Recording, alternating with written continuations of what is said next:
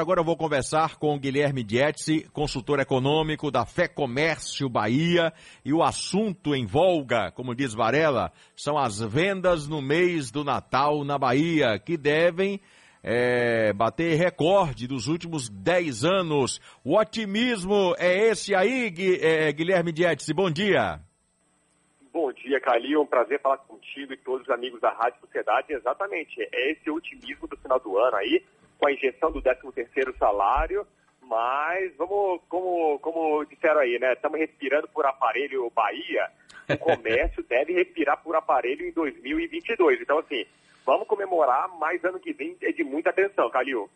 Bom, Guilherme, eu, eu, eu guardei uma, uma frase é, de um, do presidente da Associação Comercial da Baixa dos Sapateiros, o Rui Barbosa, falando exatamente sobre o momento. É, isso foi ano passado, quando a pandemia ainda é, estava em alta, infelizmente.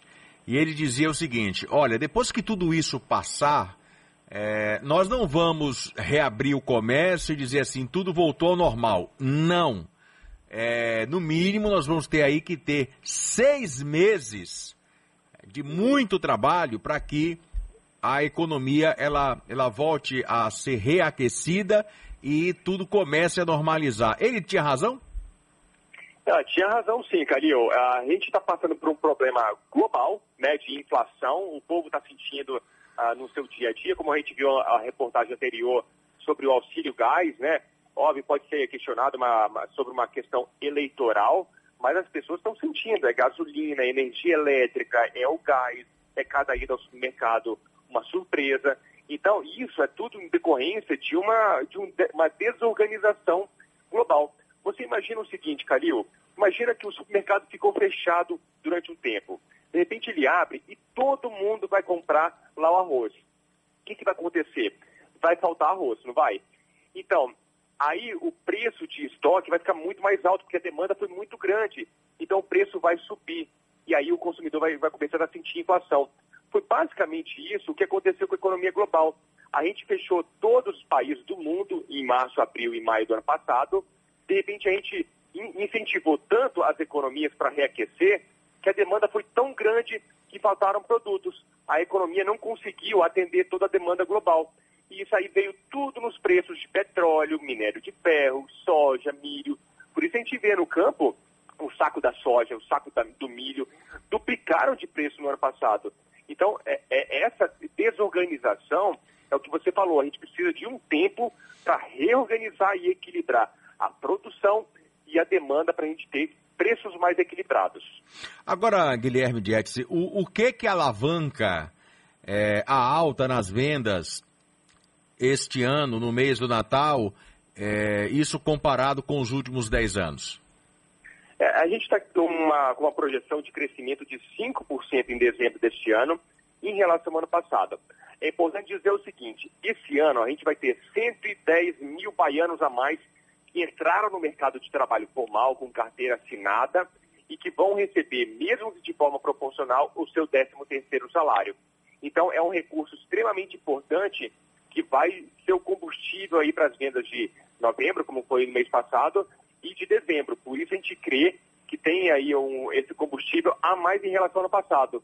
E por que tem crescido bastante as vendas? Também por conta da inflação. Se eu aumento o preço, o meu faturamento é maior. Não quer dizer que meu lucro é maior do comércio. Quer dizer que eu estou faturando mais por conta que eu estou vendendo o arroz mais caro, o feijão mais caro, as frutas mais caras, o, o combustível mais caro. Então, tudo isso impacta no faturamento do comércio varejista, chegando agora ao seu melhor momento em 10 anos. Mas é importante dizer, como você falou, Calil, o consumidor ainda vai demorar para sentir esse, uma redução de preço, uma melhora desse comércio, sentir esse ambiente favorável, porque está vendo uma inflação de mais de 10% em Salvador, atingindo principalmente aqueles grupos que impactam diretamente nas suas despesas, energia elétrica, combustível e alimentação. Então, é um bom momento para um varejo que sofreu muito durante a pandemia, mas vê o, o consumidor aí bastante endividado, inadimplente, o que deve aí gerar um efeito para 2022 de muita cautela. Qual é o perfil este ano do consumidor? O que é que eles buscam neste ano? Calil, o, o principal setor que deve ter um maior crescimento este ano é o setor de vestuário, tecidos e calçados, com uma alta de quase 17%. Isso se deve à volta dos eventos sociais, né? A gente viu o jogo do Bahia ontem, as pessoas indo ao estádio, a gente viu, a gente vê casamentos, festas, shows, uh, mesmo que festas familiares. Então as pessoas vão voltando a uma certa normalidade, demandando mais roupas, mais calçados, tanto para si próprio quanto para dar de presente. A gente viu ano passado o comércio de vestuário praticamente fechado, esse ano sem muitas atividades, e agora a gente vê esse final do ano aí com uma abertura com, a, com as pessoas vacinadas, gerando esses eventos sociais, o que demanda roupas e calçados. Então a gente vai ver como destaque uh, esse, esse segmento. Outro que deve crescer também é o de eletrodomésticos eletrônicos, que é bastante procurado nessa época do ano, 2,3% de crescimento em relação ao ano passado. Muita gente, Calil, aproveitou a Black Friday para antecipar as compras de Natal desses produtos, porque quem está procurando um celular, por exemplo, para comprar nessa época do ano, aproveitou a Black Friday para fazer. Então, uh, mas ainda tem muita oportunidade nesse final do ano, em dezembro, para compra de aparelhos eletrodomésticos eletrônicos, para ir, pelo menos, voltar a um novo normal com um celular novo, com uma televisão nova, para ver o Bahia de novo na primeira divisão, né, Caril?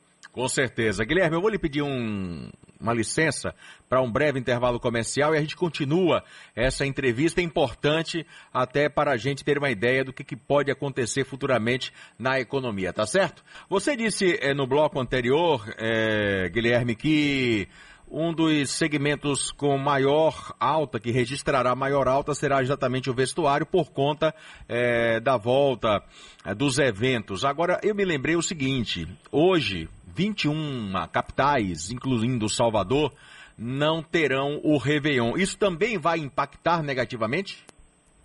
Pode impactar sim, Calil, mas as pessoas vão fazer algum tipo de festa, mesmo que for de forma uh, mais privada, ali na familiar mas as pessoas continuarão fazendo uma festa, diferentemente do que foi no passado, né? Das pessoas com muito receio dessa aglomeração familiar, né? Que não havia vacinação no ano passado. Esse ano há uma parcela significativa de pessoas vacinadas, o que gera um efeito não de não ter uma aglomeração pública gigantesca como ocorre nos réveillões públicos, mas nas festas privadas a gente vai ver sim uma, uma movimentação maior. O que vai acontecer é de muitas empresas de serviços fazendo suas próprias festas, vão, vão aproveitar esse público que não vai poder ir à praia para fazer um réveillon público e aproveitando para fazer uma festa mais privada.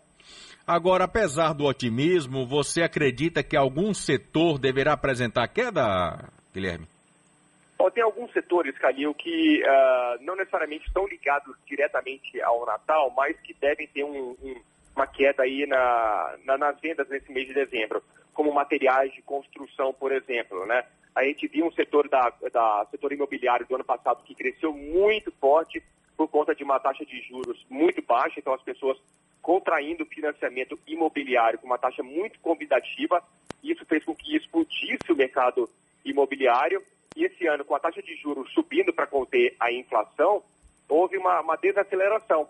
Então, esses setores mais ligados à construção civil, como materiais de construção, móveis e decoração, tendem a ter um resultado um pouco menos favorável nesse final do ano. Mas a maioria dos setores, Cadil, deve apresentar a um, uma variação positiva por conta do 13º salário, que vai ser aí o combustível, vai ser a variável uh, essencial para a recuperação do varejo. Já podemos ter um balanço do que foi a Black Friday desse ano, Guilherme? A gente ainda não fechou os dados de, uh, de novembro, mas a gente tem uma expectativa de crescimento de 5,5% em relação a, 2019, a 2020, perdão.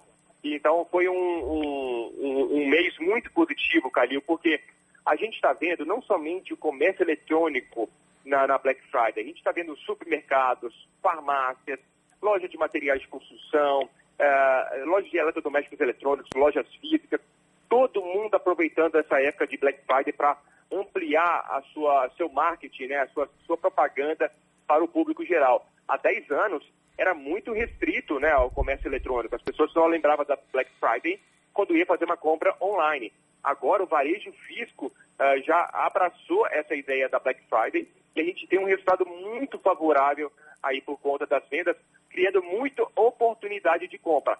evidentemente, Calil, ainda tem muito varejista que não entendeu a Black Friday e aplica preços irregulares. O que, que eu digo com isso? Muita gente antecipa, né? Aumenta o preço no dia anterior e coloca um desconto no dia da Black Friday, dando aquela, aquela, aquele jeito, né, para colocar como se fosse um desconto, sendo que era o preço praticado anteriormente. Então, mas é, o que a gente percebe, Calil, que o, o público, ele, ele sabe do que está acontecendo.